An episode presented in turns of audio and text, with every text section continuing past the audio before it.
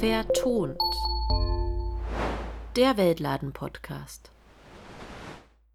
Herzlich willkommen bei Vertont. Hier ist Felix, der Geschichtenerzähler. Aber heute erzähle ich erst einmal gar keine Geschichte. Stattdessen möchte ich dir ein paar Fragen stellen. Bist du bereit? Dann los. Was bedeutet gute Arbeit für dich? Wofür arbeitest du? Wie fühlst du dich bei der Arbeit? Gibt es Menschen, die für dich arbeiten? Kennst du diese Menschen? Welche Gegenleistung erhalten sie? Warum ich dir diese Fragen stelle? Weil sie gut zum Motto der aktuell stattfindenden fairen Woche passen. Menschenwürdige Arbeitsbedingungen. Dr. Gerd Müller, der Bundesminister für wirtschaftliche Zusammenarbeit und Entwicklung, sagt dazu, die faire Woche trifft einen Nerv. Immer mehr Menschen erkennen, dass es auf den Schutz und die Perspektive der Schwächsten in unseren Lieferketten ankommt. Menschenwürdige Arbeit ist ein Menschenrecht. Und sie ist zentrales Anliegen der Vereinten Nationen und ihrer 17 Ziele für eine nachhaltige Entwicklung aller Menschen auf allen Kontinenten. Fairer Handel ist also ein wichtiger Baustein für eine gerechte Globalisierung. So, und jetzt gebe ich weiter an Laura und Solveig. Hallo, hier sind Laura und Solveig. Laura, kannst du mir sagen, was ist die faire Woche? Ja, die Faire Woche ist die größte Aktionswoche des fairen Handels in Deutschland mit mehr als 2000 Veranstaltungen. Wie der Name schon sagt, gibt es ganz viele Aktionen, die viele hundert Veranstalter bundesweit auf die Straßen bringen. Und diese Veranstalter, das können Schulen sein, Kirchengemeinden, Fairtrade Towns, Restaurants und natürlich auch die Weltläden. Für jede faire Woche gibt es ein Thema. So gab es zum Beispiel schon faire Wochen zu Klimagerechtigkeit, Geschlechtergerechtigkeit, ein gutes Leben für alle und vieles mehr. Und natürlich gibt es immer einen Bezug zum fairen Handel. Die Faire Woche findet jedes Jahr statt in der zweiten Septemberhälfte und wird veranstaltet vom Forum Fairer Handel in Kooperation mit dem Weltladendachverband und Fairtrade Deutschland. Die Faire Woche ist dann also dafür da, um auf den fairen Handel aufmerksam zu machen, oder? Ja, genau. Mhm. Und was ist dieses Jahr das Motto der Fairen Woche? In diesem Jahr ist das Motto Zukunft fair gestalten und es geht um Menschenrechte insbesondere um menschenwürdige Arbeitsbedingungen. Das ist ziemlich wichtig, denn weltweit gibt es Millionen Menschen, die unter schlechten und prekären Arbeitsverhältnissen leiden, unter ausbeuterischer Kinderarbeit und moderner Sklaverei, sogar in Europa. Ich habe da auch eine Zahl für dich. Die Professorin für Lieferketten an der Uni Erlangen-Nürnberg, Evi Hartmann, hat ausgerechnet, dass für jede Konsumentin im globalen Norden, also bei uns, 60 Sklavinnen arbeiten. Krass. Sklaverei hatte ich eher für etwas aus dem Geschichtsunterricht gehalten und nicht für etwas aus der Gegenwart. Kannst du mir erklären, warum das so ist? Ich kann es versuchen, es ist ziemlich komplex. Im konventionellen Handel, also beim größten Teil des globalen Handels, gibt es nämlich zwischen den Akteuren in der Lieferkette normalerweise ein großes Ungleichgewicht, was Macht und Verhandlungsmacht betrifft. Und vor allem große Unternehmen nutzen das häufig aus. Sie zwingen dann ihren Lieferanten und BäuerInnen häufig Preis- und Vertragskonditionen auf. Daraus entstehen dann Kosten- und Preisdruck und das wiederum ist die Ursache für schlechte Arbeitsbedingungen und Menschenrechtsverletzungen. Nochmal ein paar Zahlen. Weltweit gibt es Millionen Menschen, die unter unwürdigen Bedingungen schuften. So zum Beispiel FabrikarbeiterInnen, die unter hohem Druck arbeiten, ohne ausreichend Geld zu bekommen. Und dann gibt es auch 160 Millionen Kinder, die unter anderem auf Kakaoplantagen ausgebeutet und ihrer Kindheit beraubt werden. Und auch Frauen werden überall auf der Welt auf dem Arbeitsmarkt gegenüber Männern benachteiligt. Ja, Solveig, zu diesem Thema konnte ich auch mit Lea Maria von der ILO sprechen. Die ILO ist die Internationale Arbeitsorganisation. Das ist eine Sonderorganisation der UN. Dabei steht I für International, L für Labor und O für Organization. Und ich habe sie gefragt, wie es um die Arbeitsbedingungen weltweit eigentlich steht. Unsere Daten zeigen sehr eindrücklich, ein regelmäßiges und gutes Einkommen ist für viele immer noch fern jeder Realität. Und das Problem dorthinter ist vor allen Dingen die informelle Arbeit. Von den weltweit Beschäftigten im erwerbsfähigen Alter arbeitet über 60 Prozent informell, das heißt ohne Absicherung durch soziale Sicherungssysteme. Und dabei üben dann viele Menschen auch Tätigkeiten aus mit niedrigem Lohn und sehr, sehr harten Arbeitsumständen. Und die Covid-19-Pandemie hat diese Not besonders deutlich gemacht. Allein im Jahr 2020 wurde durch die Pandemie 8,8 Prozent der globalen Arbeitszeit vernichtet. Und das entspricht ca. 255 Millionen Vollzeitplätzen für die Arbeit. Und das ist tatsächlich viermal so viel Arbeitszeitverlust wie in der globalen Finanzkrise 2009. Die Arbeitskräftenachfrage ist also gering, vor allen Dingen in den Niedrigeinkommensländern. Und dadurch entsteht ein Wettbewerb unter Arbeitssuchenden, die sich dann gegenseitig unterbieten. Ein Blick in die Daten der ILO zeigt weiter die Entwicklung für das Ziel menschenwürdige Arbeitsbedingungen.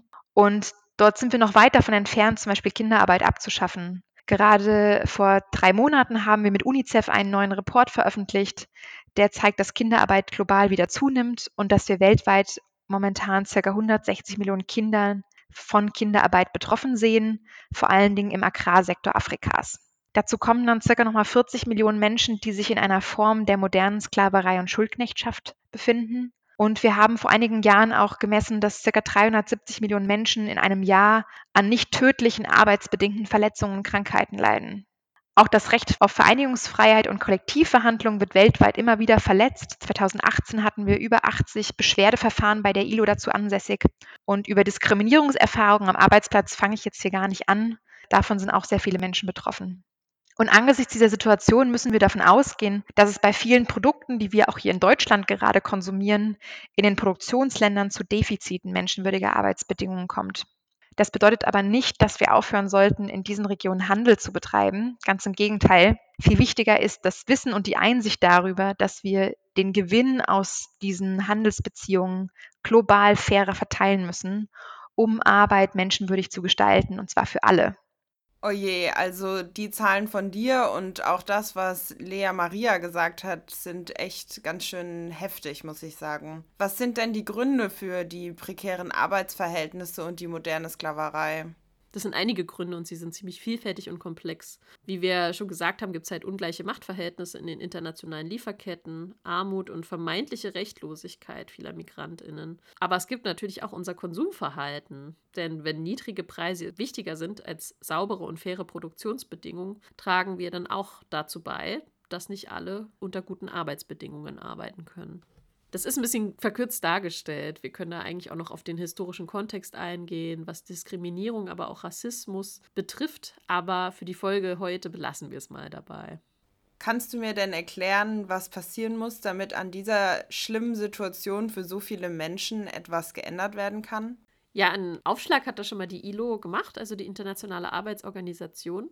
Und die bezeichnen dabei menschenwürdige Arbeit als einen ganz entscheidenden Faktor für die Bekämpfung der Armut weltweit und für eine gerechte Gestaltung der Globalisierung. Um das zu erreichen und weil das eben so wichtig ist, haben sie verschiedene Forderungen aufgestellt, die ich dir mal kurz nennen kann. Und zwar wollen sie existenzsichernde Löhne und Einkommen weltweit fördern und menschenrechtliche Sorgfalt für Unternehmen verbindlich durchsetzen, und zwar auf nationaler EU- und UN-Ebene. Handelspolitik fair gestalten, globale Klimagerechtigkeit herstellen und auch ein wichtiger Punkt, bei der öffentlichen Beschaffung soziale und ökologische Kriterien zum Standard machen und nicht immer nur den günstigsten Preis. Das klingt ja schon nach ziemlich guten Ansätzen. Sind denn diese Forderungen der ILO schon umgesetzt worden oder sind wir auf einem guten Weg weltweit, diese Forderungen umzusetzen?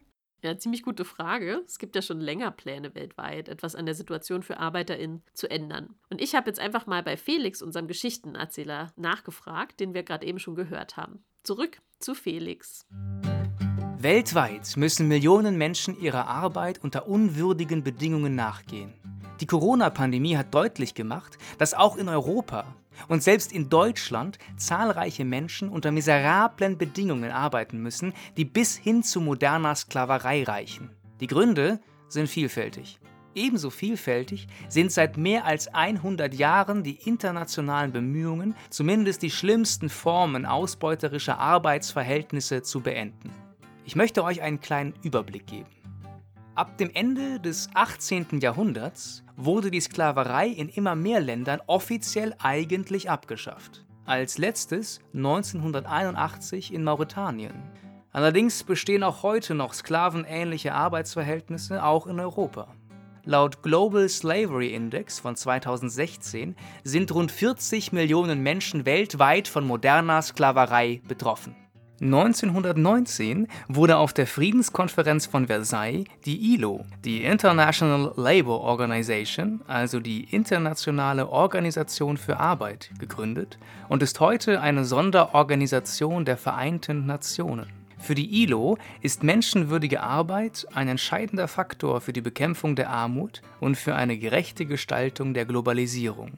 1998 hat die ILO acht Kernarbeitsnormen festgelegt, die inzwischen von 144 Staaten ratifiziert, also anerkannt wurden und somit verbindlich gelten. Danach sind unter anderem alle Formen von Zwangsarbeit und Kindersklaverei sowie alle Formen von Arbeit, die sich schädlich auf die Sicherheit oder die körperliche und seelische Gesundheit von Kindern auswirken können, verboten.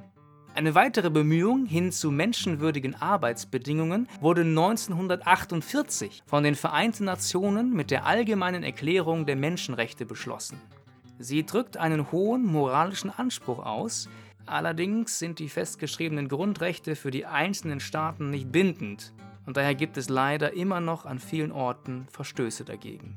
Unter anderem beinhalten sie das Recht auf gerechte Arbeitsbedingungen, auf gerechte Entlohnung, die eine der menschlichen Würde entsprechende Existenz sichert, auf gleichen Lohn für gleiche Arbeit sowie auf eine vernünftige Begrenzung der Arbeitszeit.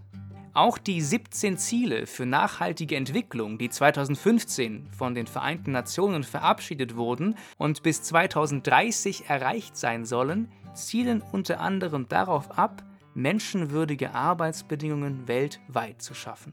Das achte Ziel lautet dauerhaftes, inklusives und nachhaltiges Wirtschaftswachstum, produktive Vollbeschäftigung und menschenwürdige Arbeit für alle fördern. Die vielseitigen Bemühungen hin zu menschenwürdigen Arbeitsbedingungen gibt es also schon lange. Es gibt aber auch heute noch sehr viel zu tun. Danke wieder an Felix für das super Geschichten erzählen. Ich meine, das ist ja schon eine ganze Menge und schon ziemlich lange, dass da etwas passiert. Frustrierend ist natürlich trotzdem, dass sich an der aktuellen Situation noch nicht so viel geändert hat, beziehungsweise diese immer noch so prekär ist. Was macht der faire Handel denn anders? Ja, was der faire Handel macht, ist ein ganz besonderer Dreh eigentlich. Der faire Handel stellt nämlich den Menschen in den Mittelpunkt von allem, was um Handel und Wirtschaft geht und trägt so zu einer gerechteren Zukunft bei. Ein ganz zentrales Ziel des fairen Handels sind also menschenwürdige Arbeitsbedingungen. Und alle, die dabei beteiligt sind, setzen darauf, dass Handel auf Augenhöhe stattfindet, und zwar auf eine verantwortungsvolle, transparente und partnerschaftliche Weise. Wenn wir mal global schauen, ist die Lage für Frauen in ländlichen Gebieten des globalen Südens oft besonders prekär. Und auch deshalb setzt sich der faire Handel dafür ein, dass alle Frauen und Menschen gleichberechtigt Zugang zu Bildung und Gesundheitsversorgung haben und wirtschaftlich gestärkt werden. Dazu gehört zum Beispiel das Verbot von Diskriminierung, die Garantie gleicher Entlohnung, die Gewährung von Mutterschutz und die Förderung gleichberechtigter Teilhabe. Das klingt ja schon mal ziemlich gut. Aber wie macht der faire Handel das? Was sind die Instrumente des fairen Handels dafür?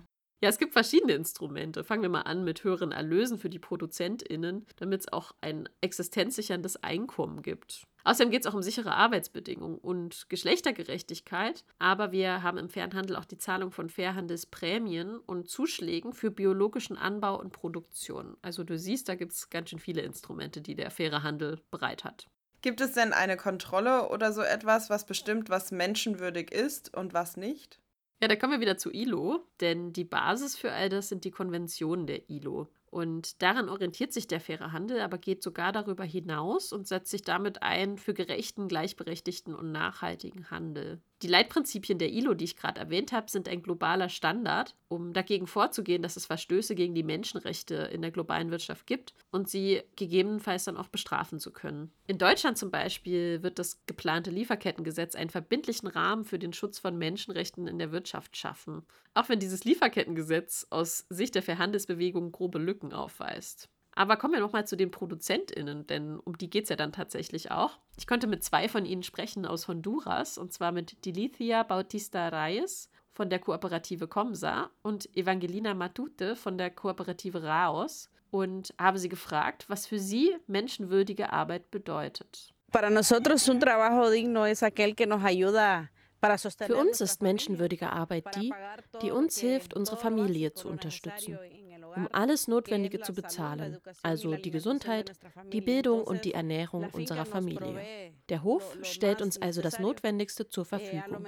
Wir haben vielleicht nicht viel Geld, aber wir haben es im Hof investiert, was uns in der Zukunft ein ruhigeres Leben und unseren Kindern eine gute Bildung ermöglichen wird, damit unsere Kinder das, was wir jetzt haben, ausbauen, weiterentwickeln und internationalisieren können, sowohl die Produkte als auch den Hof an sich. tanto en un producto como en lo que está dentro de la finca.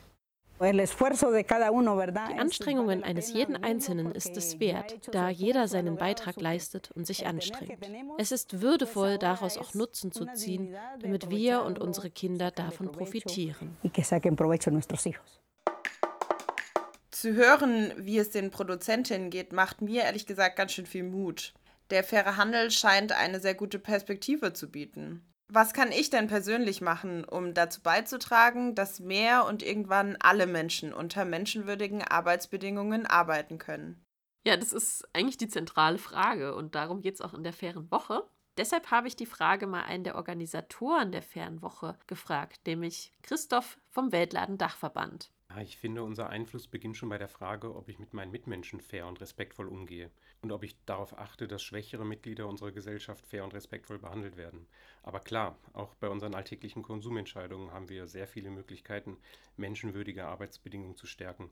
Das fängt schon bei der Tasse Kaffee oder Tee am Morgen an, die natürlich aus fairem Handel stammen sollte, dann die Frage, welchen Strom ich beziehe. Also ob aus meiner Steckdose Strom kommt, der mit Kohle produziert wurde, die unter fragwürdigen Bedingungen in Kolumbien abgebaut wurde.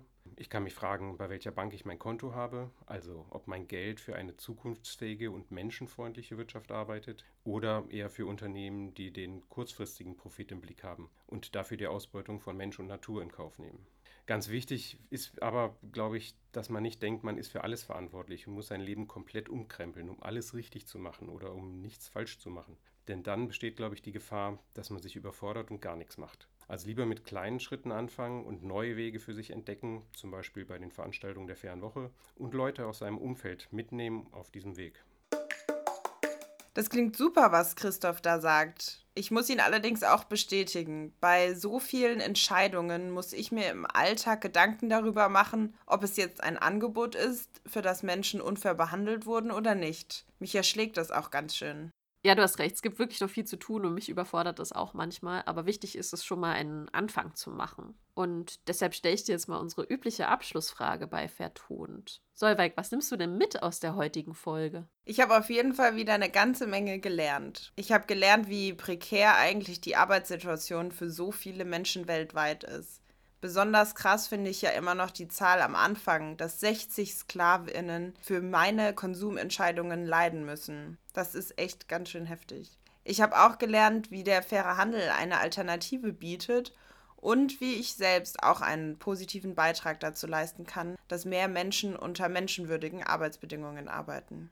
Ja, wunderbar. Also wenn du da noch mehr erfahren möchtest oder wenn ihr noch mehr erfahren möchtet, dann könnt ihr mal auf der Website der Fairen Woche nachschauen und zwar www.fairewoche.de, alles zusammengeschrieben.